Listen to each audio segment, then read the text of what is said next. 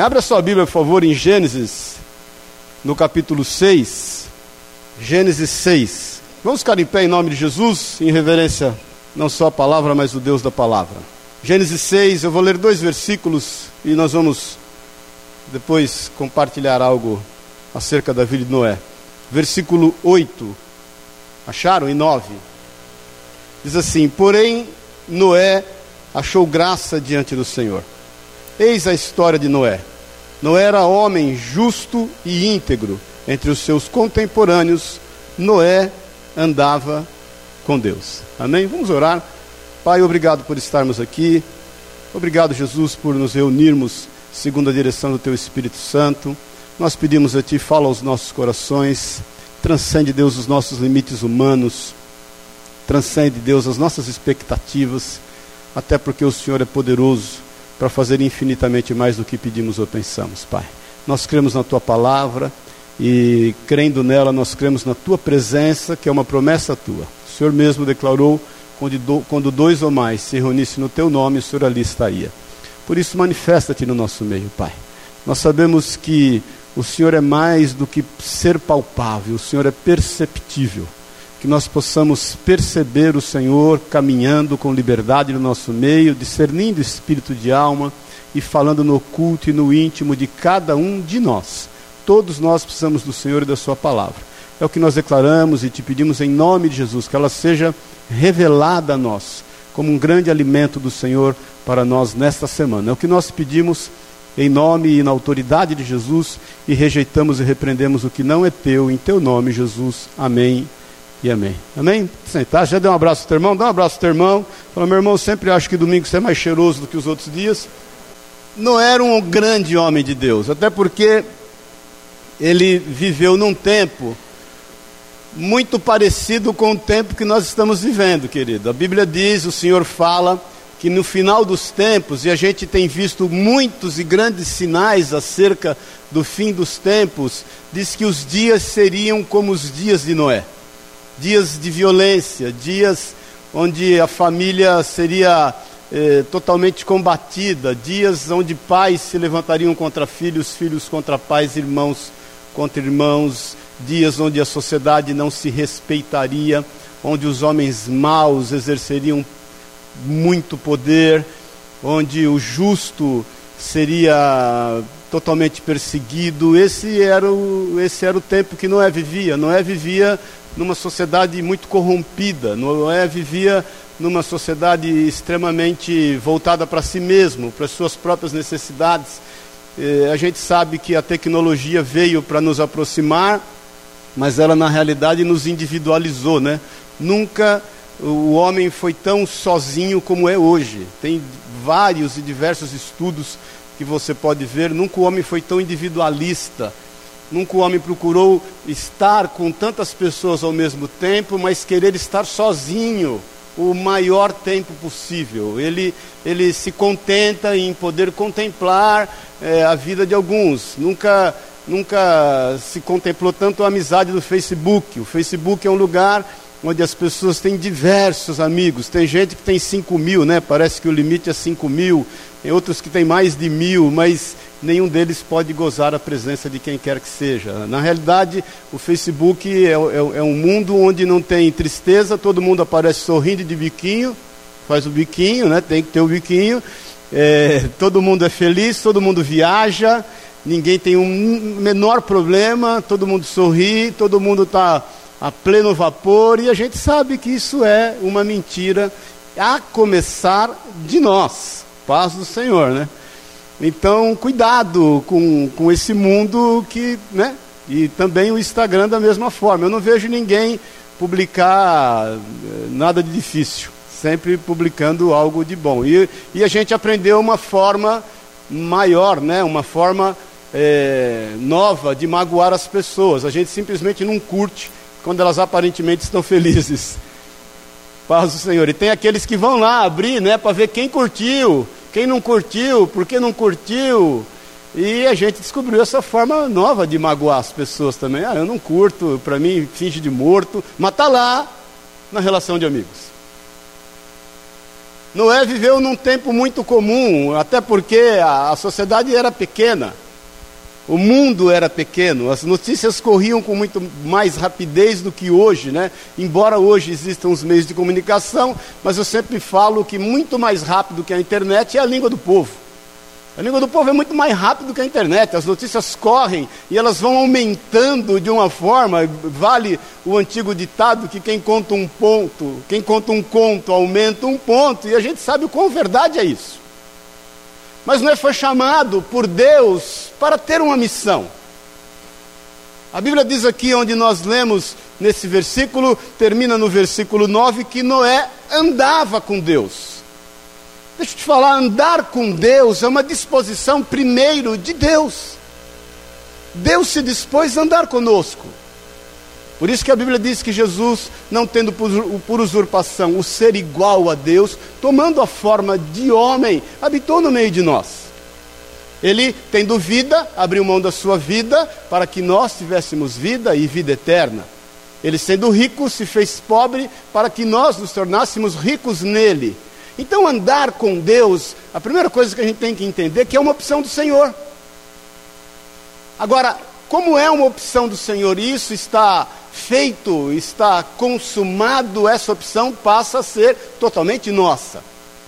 Aí o andar com Deus em meio a uma geração totalmente pervertida, longe dos seus princípios e valores ideais, totalmente distantes daquilo que é o desejo e a vontade de Deus para nós, enquanto seus filhos, passa a ser uma opção nossa. Porque se por um lado já está resolvido, por outro tem que ter um, um sim e um amém pela nossa parte. Né? A, a Bíblia diz que é, nós temos que andar em comunhão, em comunidade, até que o Senhor cumpra todas as coisas. Então a primeira coisa a entender é que Noé andava com Deus, isso era uma opção do Senhor para com a vida dele, em meio ao momento que ele estava vivendo, mas também era uma opção dele, de Noé, como é uma opção nossa. Nós não estamos aqui porque nós não queremos andar com Deus, nós não nos reunimos aqui simplesmente para é, um evento social, a gente está aqui porque nós queremos e, e, e fazemos questão com que essa opção seja tomada por nós. Agora, a Bíblia diz também que haviam dois fatores que faziam com que Noé andasse com Deus. No versículo que nós lemos, diz que ele achou graça diante do Senhor como nós, e diz acerca de dois fatores: Noé era homem justo e íntegro entre os seus contemporâneos e Noé andava com Deus. Essa disposição do Senhor em andar com nós faz com que haja em nós o desejo de estar com Ele, mas tem que salientar em nós justiça e integridade.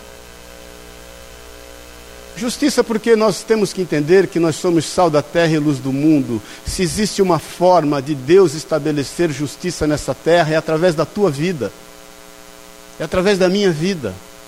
A justiça, a equidade do Senhor se manifesta nesta terra através de nós. Integridade é o quanto nós podemos nos manter íntegros aquilo que o Senhor diz acerca de nós e aquilo que Ele quer fazer através de nós. Por isso que Noé se manteve justo e íntegro no meio e no momento que ele estava vivendo. Agora, para andar com Deus, que passa a ser uma disposição de Deus e uma opção nossa, existem algumas coisas. A primeira está em Amós 3,3. Quem pode abrir, diga amém. Abre aí, por favor, Amós 3,3. Se você não achar, já vai estar tá aí. Pronto, já está aqui, ó. Vamos ganhar tempo. Duas, duas pessoas andarão juntos se não tiverem de acordo. Em algumas traduções diz assim: como dois poderão andar juntos se não concordarem? Então a primeira coisa que nós temos que entender acerca de andar com o Senhor é estar de acordo com Ele e com a Sua palavra. Você já andou com pessoa se dirigindo do lado que fica dando palpite no que você está fazendo? Já andou, não? O carro, entra direito, à esquerda, seta. Buzina! Ó que cara lerdo! Cuidado ao farol! Eu lembro que uma vez eu vim de BH com um representante que trabalhava comigo na época, Coalhado o nome dele. Imagina o nome do cara Coalhado, o bicho meio atrapalhado. E a gente vinha de Belo Horizonte e já de noite, pensa num cara apavorado. Ó o carro, ó o caminhão, uh, da seta, o caminhão vai entrar, e o acostamento. Teve uma hora, uns 100 quilômetros de BH, eu parei num posto e falei, querido, desce do carro. Desce do carro. Porque o meu carro eu não vou deixar você dirigir. Eu vou embora. E você vai. Não, mas como que eu vou? Não sei. Um, você toma um remédio, vai dormindo no ônibus. De, de, ele, ele ficou apavorado. Falei, não, é sério, desce do carro. Não dá para dirigir assim. Não dá. Se não tiver concordância, e concordância é estabelecida em função de relacionamento, de confiança, de saber que o outro está realmente ditando o melhor. Não tem jeito. Não adianta você, porque às vezes você pede uma carona para alguém e você quer interferir no trajeto que ele vai. Tem que ter concordância. E vamos falar a verdade, tem hora que é carona, tem hora que é frete. Carona é quando o cara passa perto de onde você vai. Frete é quando ele vai para o norte, você pede uma carona para o sul. Então a primeira coisa para estabelecer uma relação de caminhar juntos é ter concordância. Noé alcançou graça diante de Deus, andava em integridade e em justiça, mas ele estava em concordância com aquilo que o Senhor falava no coração dele, haja visto que ele não se corrompeu com o presente século. Então, quando nós estamos em concordância e andando com o Senhor, a gente não vai se corromper. Tudo me é lícito, mas nem tudo me convém. E nós podemos resistir todas as coisas. Eu posso todas as coisas naquele que me fortalece, a fim de não se corromper, a fim de não se entregar em função das ad possíveis adversidades que a gente está ou possa enfrentar. A segunda questão está em Gálatas 5, quem pode abrir Gálatas 5, 19 a 21, se não, o Ziza coloca aqui. Gálatas 5, 19. Ora, as obras da carne são manifestas: imoralidade sexual, impureza, libertinagem, versículo 20, idolatria e feitiçaria, ódio, discórdia, ciúmes, ira, egoísmo, dissensões, facções, inveja, embriaguez, orgias e coisas semelhantes. Eu os advirto, como antes já vos adverti: aqueles que praticam essas coisas não herdarão o reino de Deus. Não tem como a gente andar com o Senhor se a gente andar segundo a nossa carne. Não tem como. O Senhor é santo. Ou você manifesta o fruto da carne, ou logo em seguida, a partir do versículo 22, você vai ler, não precisa abrir e nem precisa colocar aqui, ou você manifesta o fruto do Espírito: amor, alegria, bondade, benignidade, paz, paciência, mansidão, fidelidade e domínio próprio. Porque não tem como andar com Deus se você não se apartar. Ser santo, estar santificado, é estar apartado daquilo que está rolando e acontecendo no mundo, das práticas deste mundo. Então não tem como você andar com Deus, nós, né? Andarmos com Deus, se nós não estivermos em concordância com Ele e se nós não rejeitarmos as características da nossa carne, porque isso é nosso, irmão. Não adianta você estranhar por algumas situações que passam eventualmente na tua mente. Isso, isso é nosso, isso é do homem. Vamos falar a verdade, se fosse descortinado diante de todos aquilo que passa na nossa mente, a gente ia se jogar debaixo de um trem. Porque do homem. A diferença é que nós, andando com o Senhor, resistimos a tais coisas. Todas essas situações nos assolam. Todo mundo aqui é composto do, do mesmo material. Por isso que Jesus nos dá um exemplo, porque ele, ele, Hebreus nos diz né, que nós não temos sumo sacerdote, que não possa compadecer-se de nós, porque tendo vivido como homem e tendo passado pelas mesmas privações, pelas mesmas situações, pelas mesmas tentações que nós passamos, ele não pecou. Ele nos dá o exemplo. E o seu espírito que habita em nós nos fortalece para que nós, cheios do Espírito, porque o apóstolo Paulo fala isso lá no mesmo Gálatas 5, enchei-vos do Espírito e não satisfareis as concupiscências da carne, porque é esse Espírito que nos fortalece para que a gente não ande segundo as manifestações e desejos da nossa carne. Senão a gente vai fazendo tudo o que nos dá vontade. Vamos falar a verdade, a gente tem uma certa dificuldade em passar vontade. Isso é desde pequenininho. Lembra disso? Quando você fazia birra com a tua mãe, fazia beicinho, você queria fazer aquilo que você tinha vontade, e ela, por sabedoria, não permitia, não deixava, e você ficava bravo. A gente vai crescendo, algumas coisas vão mudando, e nós vamos correlacionando isso com o Senhor. Na realidade, o Senhor não quer te impedir de nada, querido. O Senhor só quer te dar uma boa vida e uma vida longa. O Senhor não tem nenhum tipo de impeditivo, o Senhor é o Deus do sim, Ele é o Deus da bênção. Ele é o Deus do amém.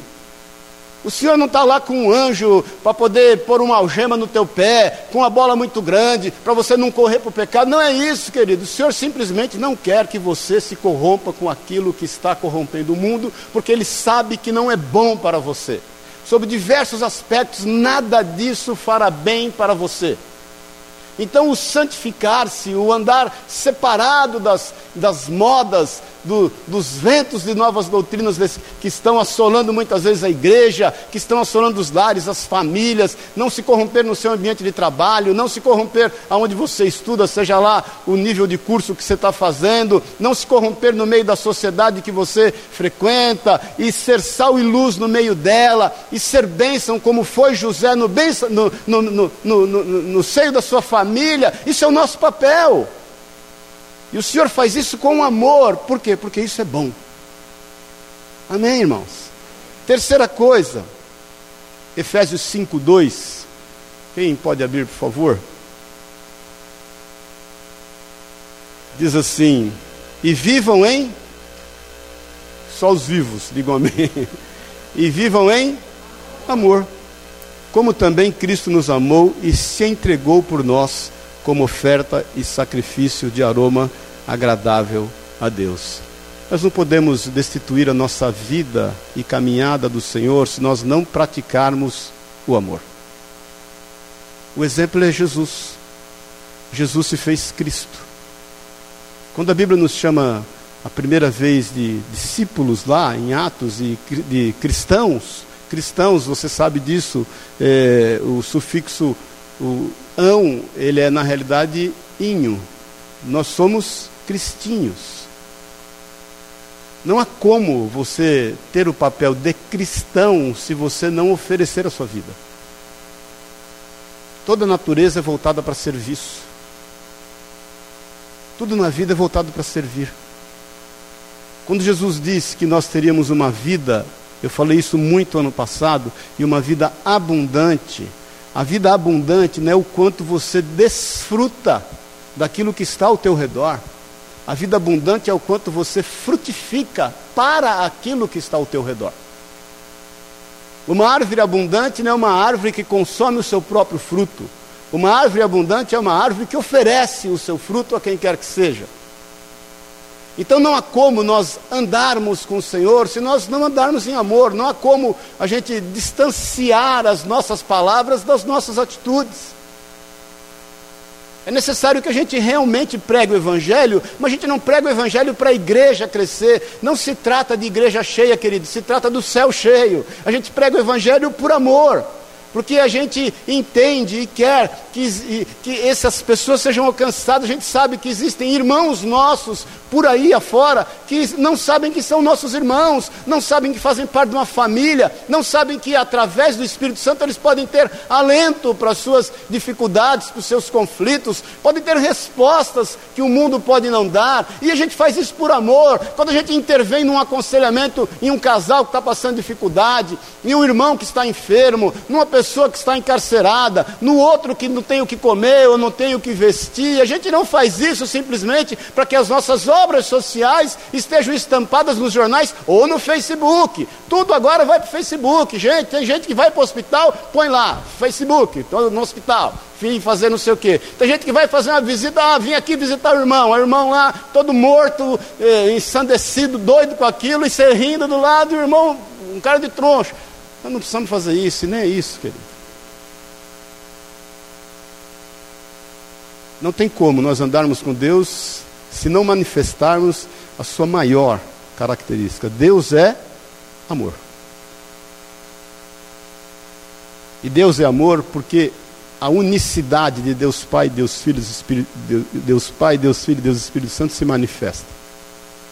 Eu já falei isso aqui e vou repetir. Quando você fala para alguém, eu te amo, você está falando assim para ele: nós somos um. Nós somos um. Eu tenho compaixão, ou seja, aquilo que dói em você, dói em mim. Eu me compadeço. Aquilo que te é importante, é importante para mim. Se eu preciso abrir mão de alguma coisa que me diz respeito, que me dá interesse por amor de ti, eu vou abrir. Se eu tiver que quebrar a minha agenda, se eu tiver que mudar o curso que eu estou caminhando, se eu tiver que mudar o rumo que eu estou andando, se eu tiver que deixar de sorrir porque a minha vida está boa e eu tenho motivos para sorrir, para chorar contigo, eu vou fazer. Não tem como nós dizermos que andamos com Deus se nós não manifestarmos pelo menos essas três características. Amém, querido? Tem como você dizer que anda com Deus se você não está em concordância com Ele, se você não anda em santificação e se você não manifesta o amor. Porque, irmãos, a gente não está para ser membros de um hall de membros de qualquer igreja. Eu, eu vou te falar, nós já estamos aqui há um ano e pouquinho, né? Um, maio agora, dois anos, né? Eu estou relutante até hoje em pôr placa na igreja. Não sei se você percebeu, a igreja não tem placa. Porque a gente não está aqui para se reunir debaixo de uma placa. Óbvio que nós temos um CNPJ, óbvio que nós caminhamos na lei, Óbvio que nós fazemos as coisas tudo certinho, a nossa contabilidade é extremamente aberta, a nossa tesouraria é extremamente aberta. Faço questão, como eu, quando eu, eu vejo alguns restaurantes que está escrito lá, por favor, visite a nossa cozinha, eu faço disso as nossas palavras, por favor, visite a nossa tesouraria. não tem problema com nada, irmãos, em relação a isso. Eu só não quero que a gente se ajunte debaixo de uma instituição. Nós vamos fazer essa reunião de planejamento agora, para que nós, como igreja, possamos saber o propósito que Deus nos plantou nesse lugar. Agora nós temos que manifestar o amor onde quer que a gente esteja. Irmãos, é a vontade de Deus para nós. Amém, querido? Agora, Noé era um homem que olhava para frente. Porque imagine você se Noé olhasse para os lados. Ele se contaminaria com a geração dele. Noé deixaria de fazer aquilo pelo qual Deus o chamou para fazer.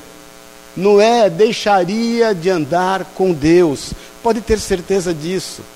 Noé andaria segundo os seus próprios conceitos, Noé iria querer abreviar o caminhar dele com o Senhor. Porque a primeira coisa que eu quero que você entenda já para esse ano, e nós vamos falar muito acerca de quem olha para frente, é você entender que quem olha para frente não busca atalhos. Amém, querido? Quem olha para frente não busca nenhum tipo de atalho. Não queira abreviar aquilo que o Senhor tem para a tua vida, porque se o Senhor tem um caminho para você e você busca qualquer tipo de atalho, você pode ter certeza que você vai, do mesmo jeito que você vai, você vai voltar para aquele ponto que você desviou. Muitas vezes o caminho mais curto é o mais longo. Muitas vezes o caminho mais longo é o mais curto. Existe uma história rabínica que diz acerca disso, que um velho rabino, vindo, andando por um caminho, ele tinha um objetivo, um ponto a chegar, e aí ele dá no meio de uma bifurcação, no meio da bifurcação tinha um jovem, ele pergunta para o jovem, ó, oh, eu quero estar ali, como é que eu faço? O jovem falou: o senhor é que sabe. Se o senhor entrar aqui pela direita, o caminho é mais longo, mas ele é mais curto. Se você entrar aqui pela esquerda, o caminho é mais curto, mas ele é mais longo. O que, que ele pensou? Rapidamente, querendo resolver o problema, ele foi pelo caminho mais curto, mas não se deu conta que ele era mais longo. E quando chegou no meio do caminho, ele encontrou um, uma pedra intransponível, que aliás, para transpô-la, ele ia ter que investir muito tempo. E aí ele no meio desistiu, voltou e veio achar ruim com o jovem. Ah, você me mandou pelo caminho mais curto. E eu fui pelo caminho mais curto e encontrei uma pedra. Aí o jovem falou, mas eu te falei que ele era mais longo. Se o senhor fosse pelo caminho mais longo, ele ia ser mais curto, porque ele é mais longo, mas ele vai te levar lá.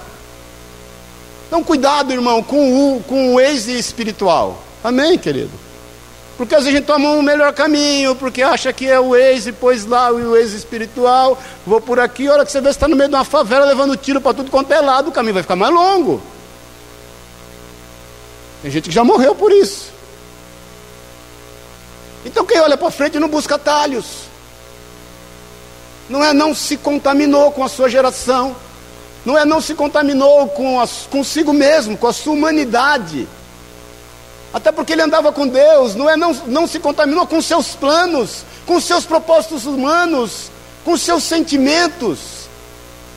Não é não se contaminou com aquilo que ele achava que era certo. Não é não se contaminou com a sua razão, não é não se contaminou com a sua vontade, não é não se contaminou com a sua humanidade. Não é olhava para frente. E Deus nos chamou para olharmos para frente. Nós vamos andar com Ele em concordância, nós vamos andar em santidade, não porque nós somos santarrões, é porque é bom para nós. Nós vamos andar em amor, porque também é bom para nós dar, dar-se-vos-á, boa medida, recalcada, sacudida, transbordante, também vos darão a voz. Aquele que dá semente à sementeira vai multiplicar na nossa vida, porque isso é bom. E nós vamos então olhar e caminhar para frente, entendendo que é um propósito de Deus na nossa vida e através da nossa vida. Então, olha para frente, querido.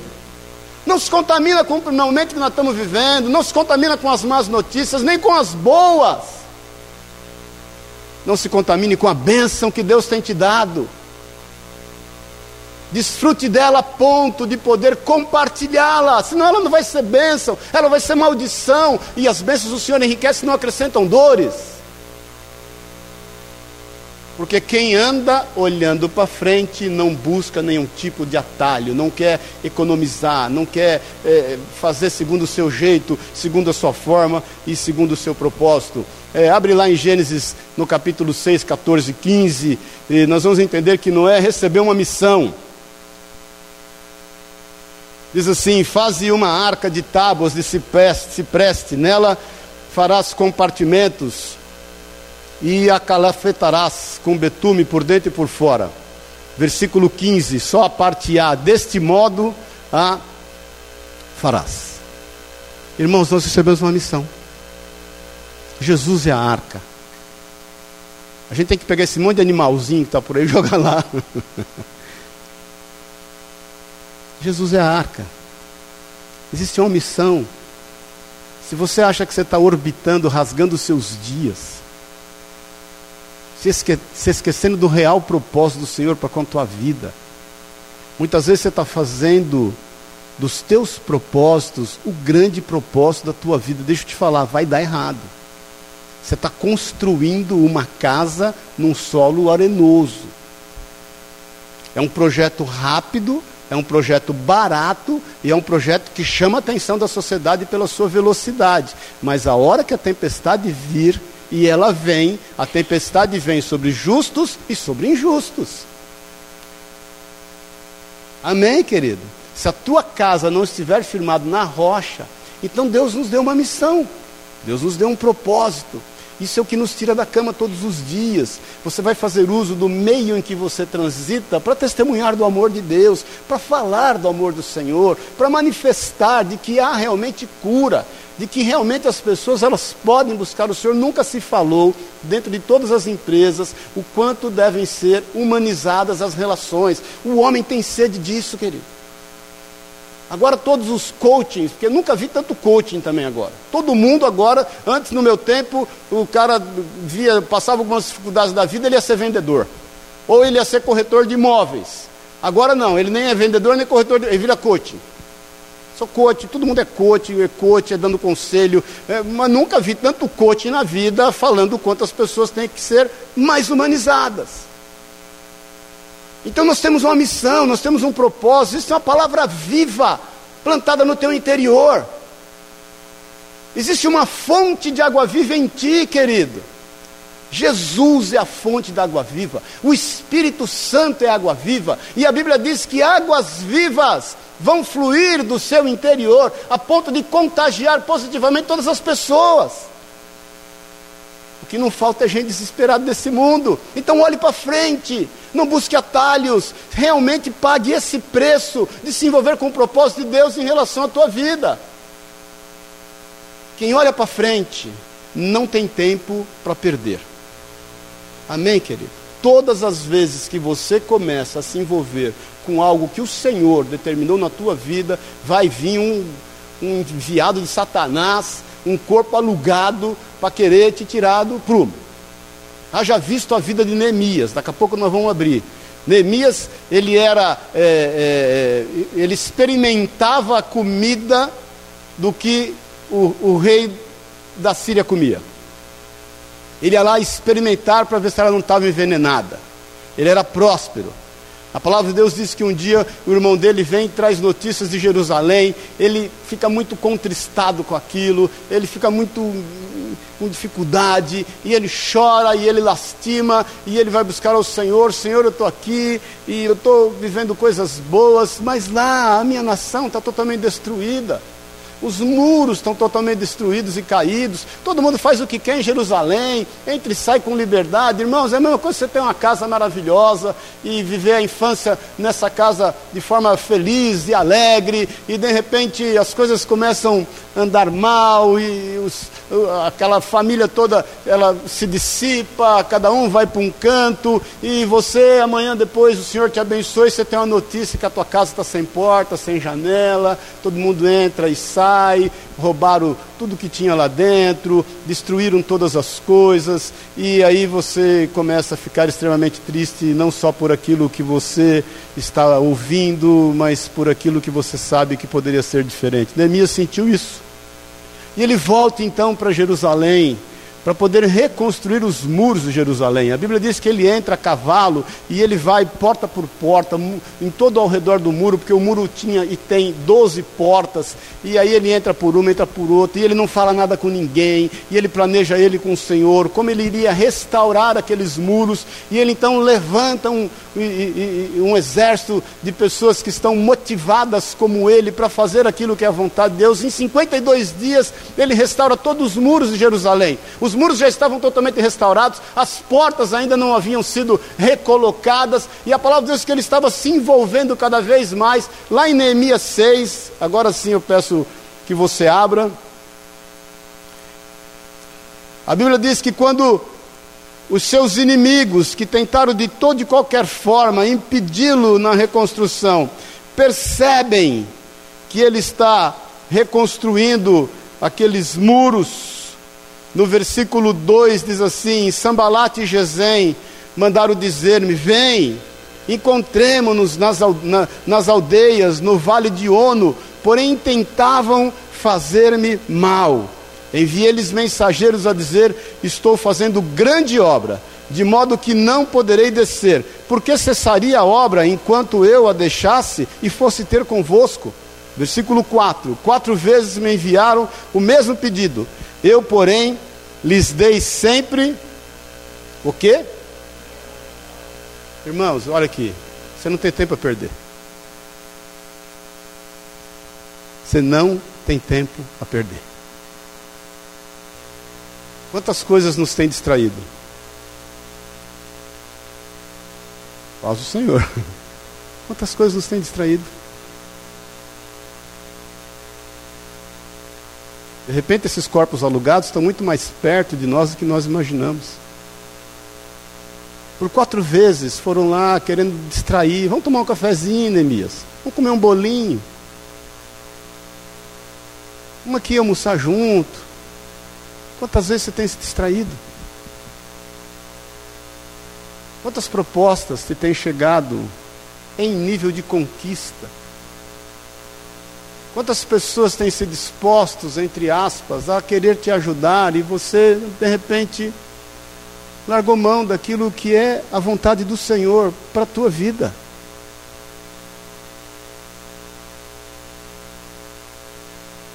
Quem já entregou a vida aqui para Jesus, diga amém.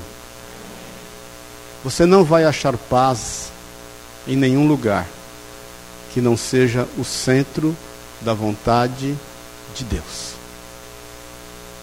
Desculpe te avisar. Tem jeito. Você não vai achar paz. Irmãos, eu, eu me converti aos 17 anos de idade. Vai fazer 40 anos agora em outubro. Eu nunca achei paz em nenhum lugar que não fosse estar falando do Senhor.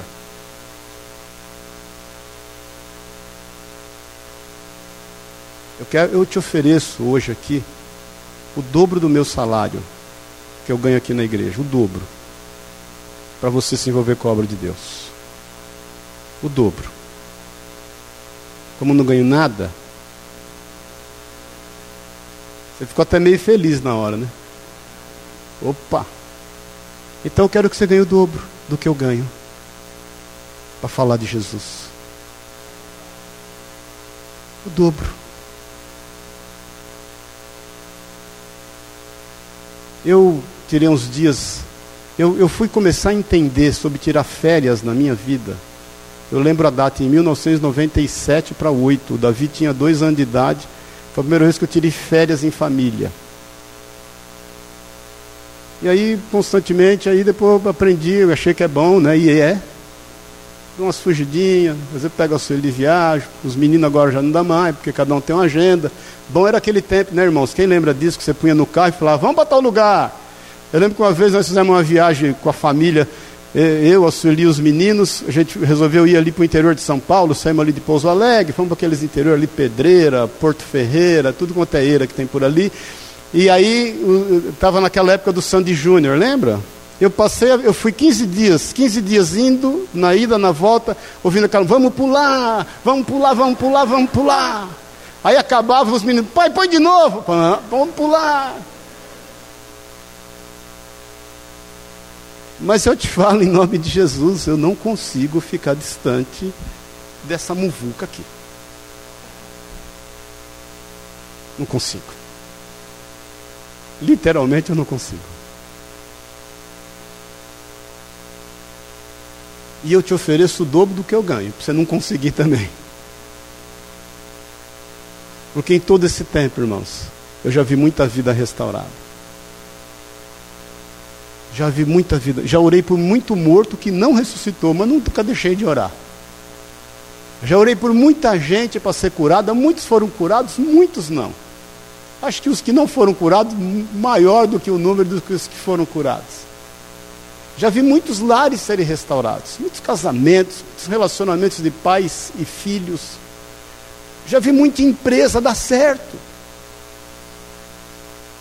Já vi muito empresário dar certo, só de conversar. Já vi muito jovem que chegava na igreja tudo usando aquele terno de uma listra só, sabe, magrinho, com fome. E o cara virar empresário e, e milionário.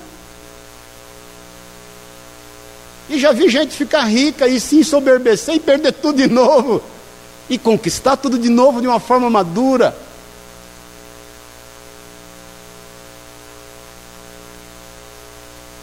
Então, quem olha para frente, querido, pode ter certeza, não tem tempo para perder. Muitas vezes a gente se distrai porque acha que o caminho está sendo longo demais. Nós temos que dar bom testemunho da nossa fé. Abre em Hebreus capítulo 10, por favor. Temos que ter responsabilidade quanto ao capítulo 11. Põe aí, Zizal, capítulo 11 serve, vou ler, nós estamos terminando. Mas eu preciso falar isso com você.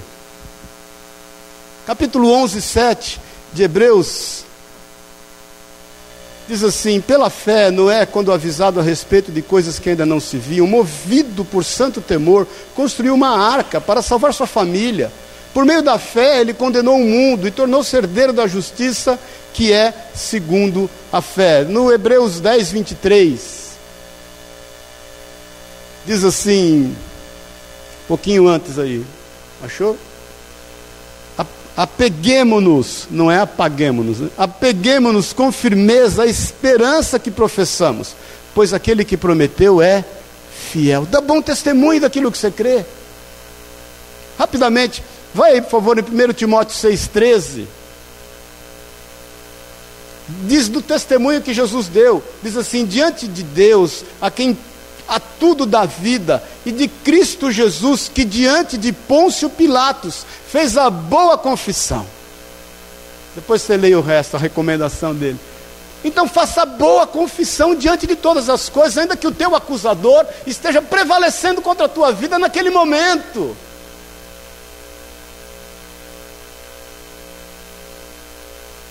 Você não tem tempo para perder.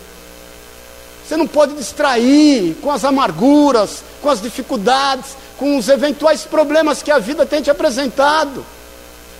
Não precisa abrir, mas em Atos 16, a Bíblia diz que Paulo e Silas foram pregar o Evangelho na região de Filipos, ali, aos filipenses. Eles queriam ir em outra região, Deus não permitiu, o Espírito de Jesus não permitiu. E eles vão ali, e Paulo se depara com uma moça com espírito de adivinhação, e pessoas tinham lucro com ela, ele fica intrigado com aquilo, ele fica, ele não aceitava aquela situação por amor à moça. Ele repreende o demônio. Quando ele repreende o demônio, aqueles que tinham lucro com aquela situação os prenderam, os açoitaram, os humilharam. Sabe o que eles fizeram? Não abriram a boca.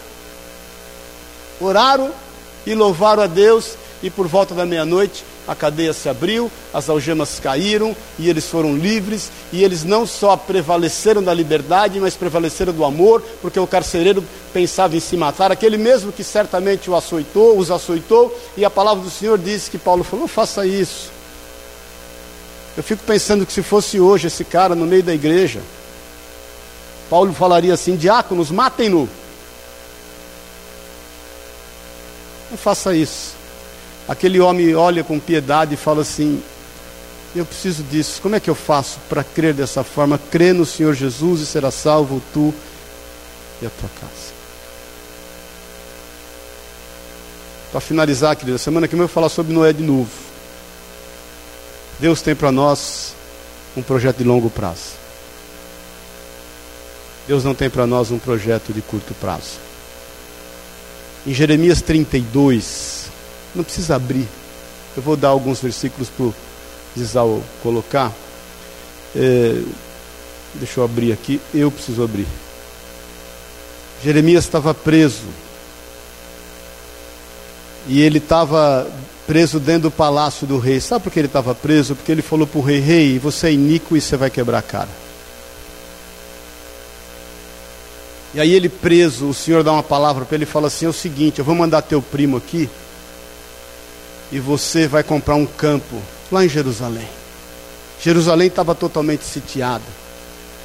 Jeremias 32, 1, é, 2, abre aí rapidamente, Zizal. Jeremias 32, 2 diz assim: Ora, nesse tempo, o exército do rei da Babilônia cercava Jerusalém. Jeremias, o profeta, estava encarcerado no pátio da guarda que estava na casa do rei de Judá. No versículo 6, Disse, pois, Jeremias: Veio a minha palavra do Senhor, dizendo: Eis que Ananel, filho de teu tio Salum, virá a ti, compra o meu campo que está em Anatote, pois a ti, a quem pertence o direito de resgate, compete comprá-lo.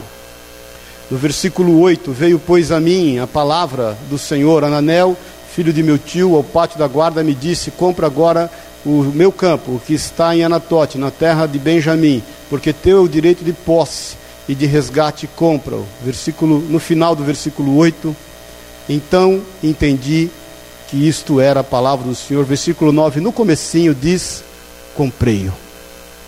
Como é que você faria numa situação dessa?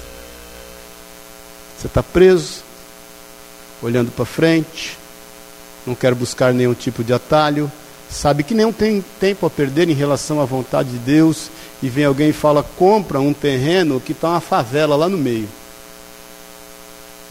poceiros tomaram conta. Você compraria? Olha aqui para mim um pouquinho. A fé se baseia no caráter de Deus. Por isso que o apóstolo Paulo fala para Timóteo, depois a gente pode ler em 2 Timóteo 6, 1 Timóteo 6, ele fala assim: Eu sei em quem eu tenho crido. Eu sei em quem. Eu conheço o caráter dele. Eu sei os pensamentos que ele tem acerca de mim. Eu sei que ele tem para mim um projeto de longo prazo. Existem algumas coisas, irmãos, que são online, acontecem na hora, está o Wi-Fi ligado. Tem hora que não tem nem Wi-Fi, nem 3, nem 4, que dirá o que, qual G. Vai demandar tempo. Jesus nos dá esse exemplo. Ele cura pessoas instantaneamente. ele se depara com um cego, que ele vai lá, ele pega a terra, ele cospe na terra, cospe. Faz um lodo, passa nos olhos, pergunta: O que, que você está vendo? Está enxergando? Não, estou vendo como que árvores de ponta cabeça. Mesmo, peraí, vamos ver de novo. E agora? Não, agora estou enxergando. Vai lá, se lava no tanque de Siloé, quer dizer enviado, e vai se apresentar aos sacerdotes. As coisas acontecem no tempo de Deus. Quem olha para frente entende isso. Noé entendeu. Jeremias entendeu que não era para aquele momento, naquele momento poderia ser um péssimo negócio. Irmãos, muitas vezes para nós é um péssimo negócio perder tempo com pessoas, investir tempo em amor para aqueles que estão passando necessidade. Muitas vezes a gente não tem tempo, é um péssimo negócio, não, não, não vai dar retorno.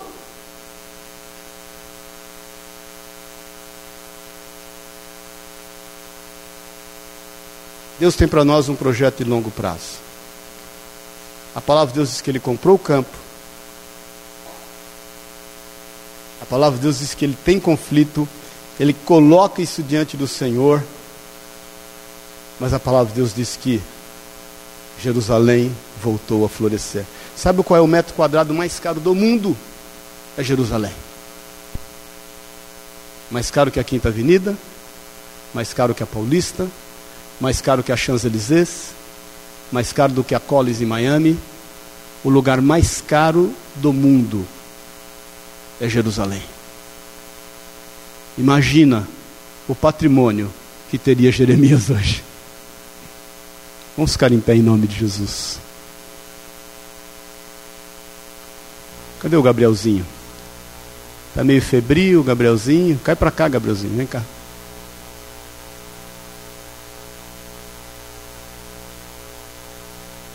Para onde você tem olhado?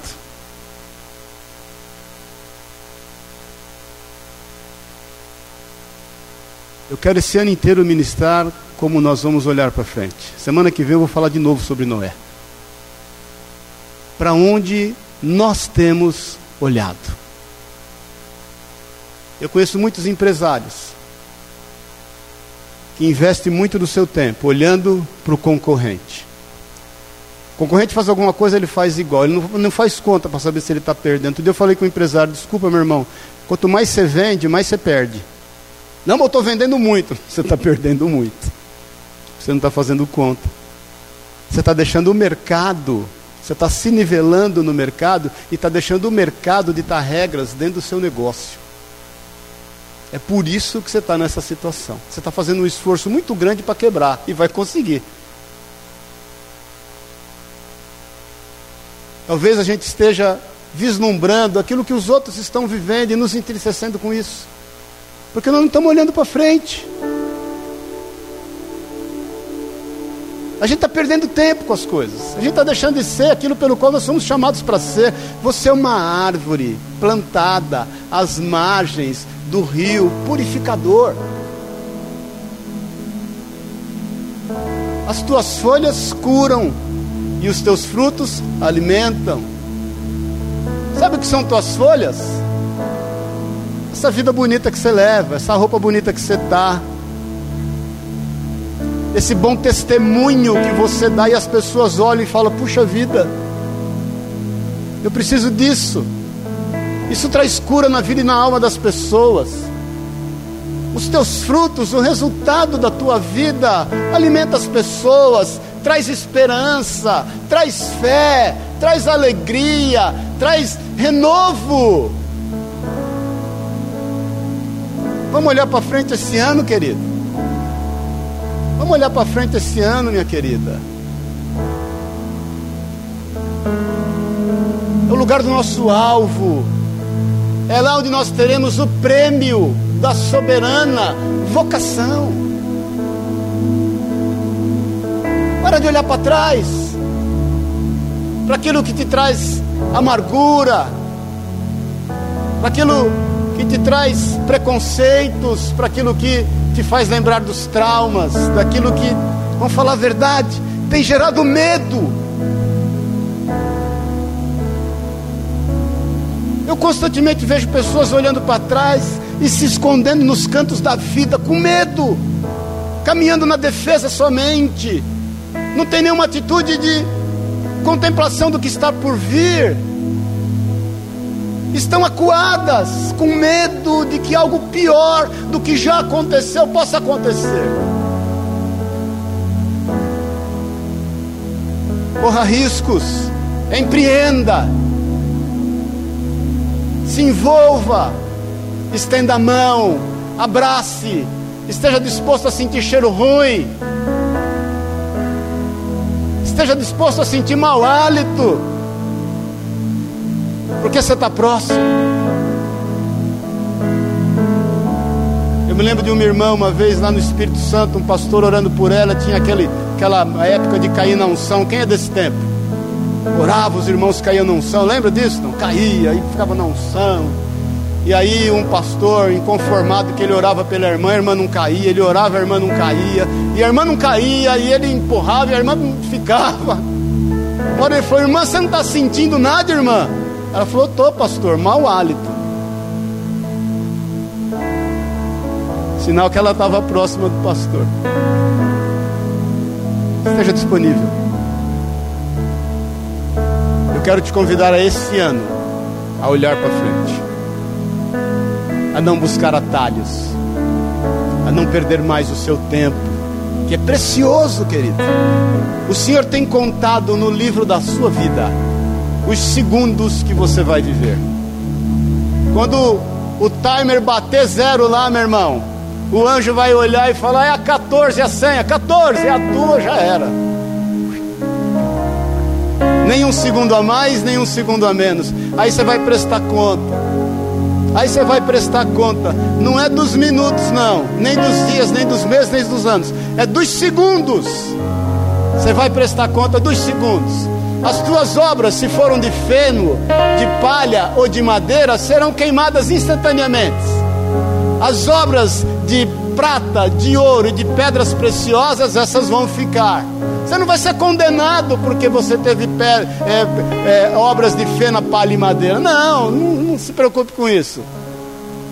Você só vai ficar, talvez, pensativo porque você perdeu tempo. Não perca tempo.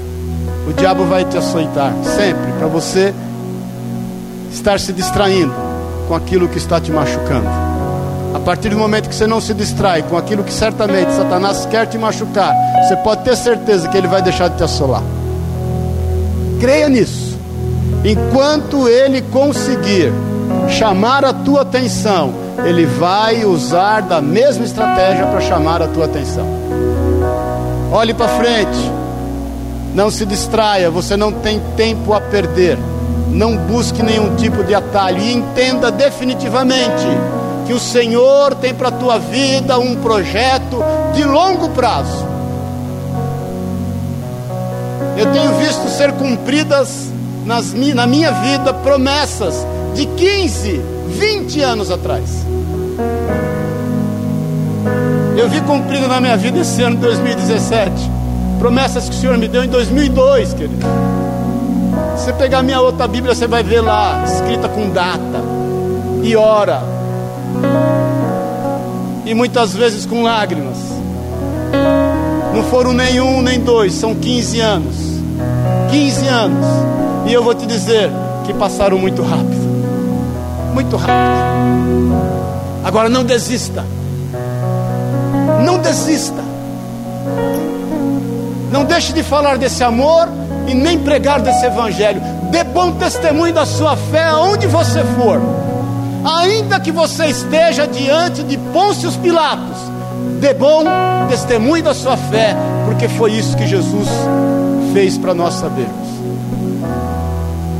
Em nome de Jesus, creia. Amém? Feche os teus olhos na liberdade.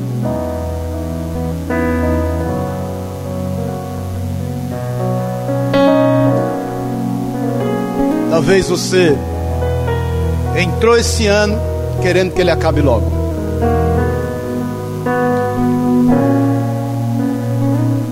Talvez você entrou esse ano meio bravo, meio brava com o Senhor, orando assim: Senhor, será que esse ano vai acontecer? Como se ele tivesse esquecido da tua vida, como se ele tivesse esquecido da tua família, dos teus filhos, das promessas que ele tem sobre você. Talvez você entrou esse ano e nesse carro com o senhor no volante e tem falado pelo senhor ao farol, entra à esquerda, olha à direita, trava a porta, buzina aí, o cara esqueceu.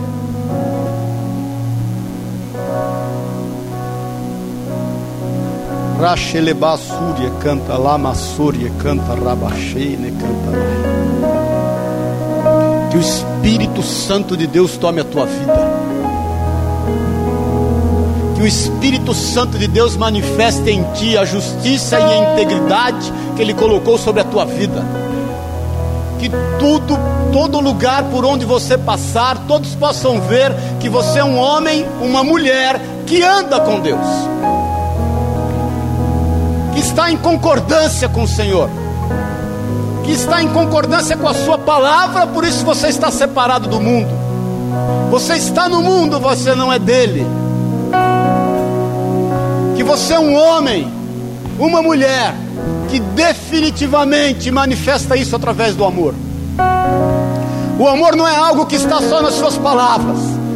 Eu te amo aqui, eu te amo ali, escrevendo no Facebook quanto eu te amo, eu te amo, eu te amo, medindo o quanto as pessoas são importantes para você através dos seus cumprimentos no Facebook ou das curtidas que você dá. Não, o amor se manifesta através das suas atitudes sem que elas sejam colocadas no Facebook, publicadas no Instagram.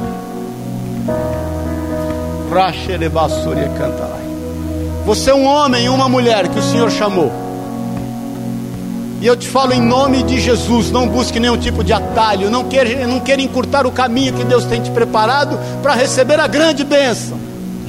Não se contamine com os manjares do rei Tenha paciência, porque você vai estar mais formoso, mais formosa do que todas as pessoas ao seu redor no devido tempo, sem ter que contaminar-se com os manjares do rei. Não se distraia. Não permita que convites cheios de más intenções, de terceiras, quartas, décimas intenções venham te corromper. Você tem uma obra a fazer. Você tem uma missão. Você tem um testemunho. Você é um fruto vivo do Senhor nessa terra. E por onde você passa, você gera vida. Você gera vida. Você gera vida. E a tua vida é uma vida abundante. Você distribui, você dá, você entrega, você dá de si. Você é um cristão. Você é uma cristã. Você dá de si. E quanto mais você dá de si, mais o Senhor dá para ti. Creia nisso em nome de Jesus.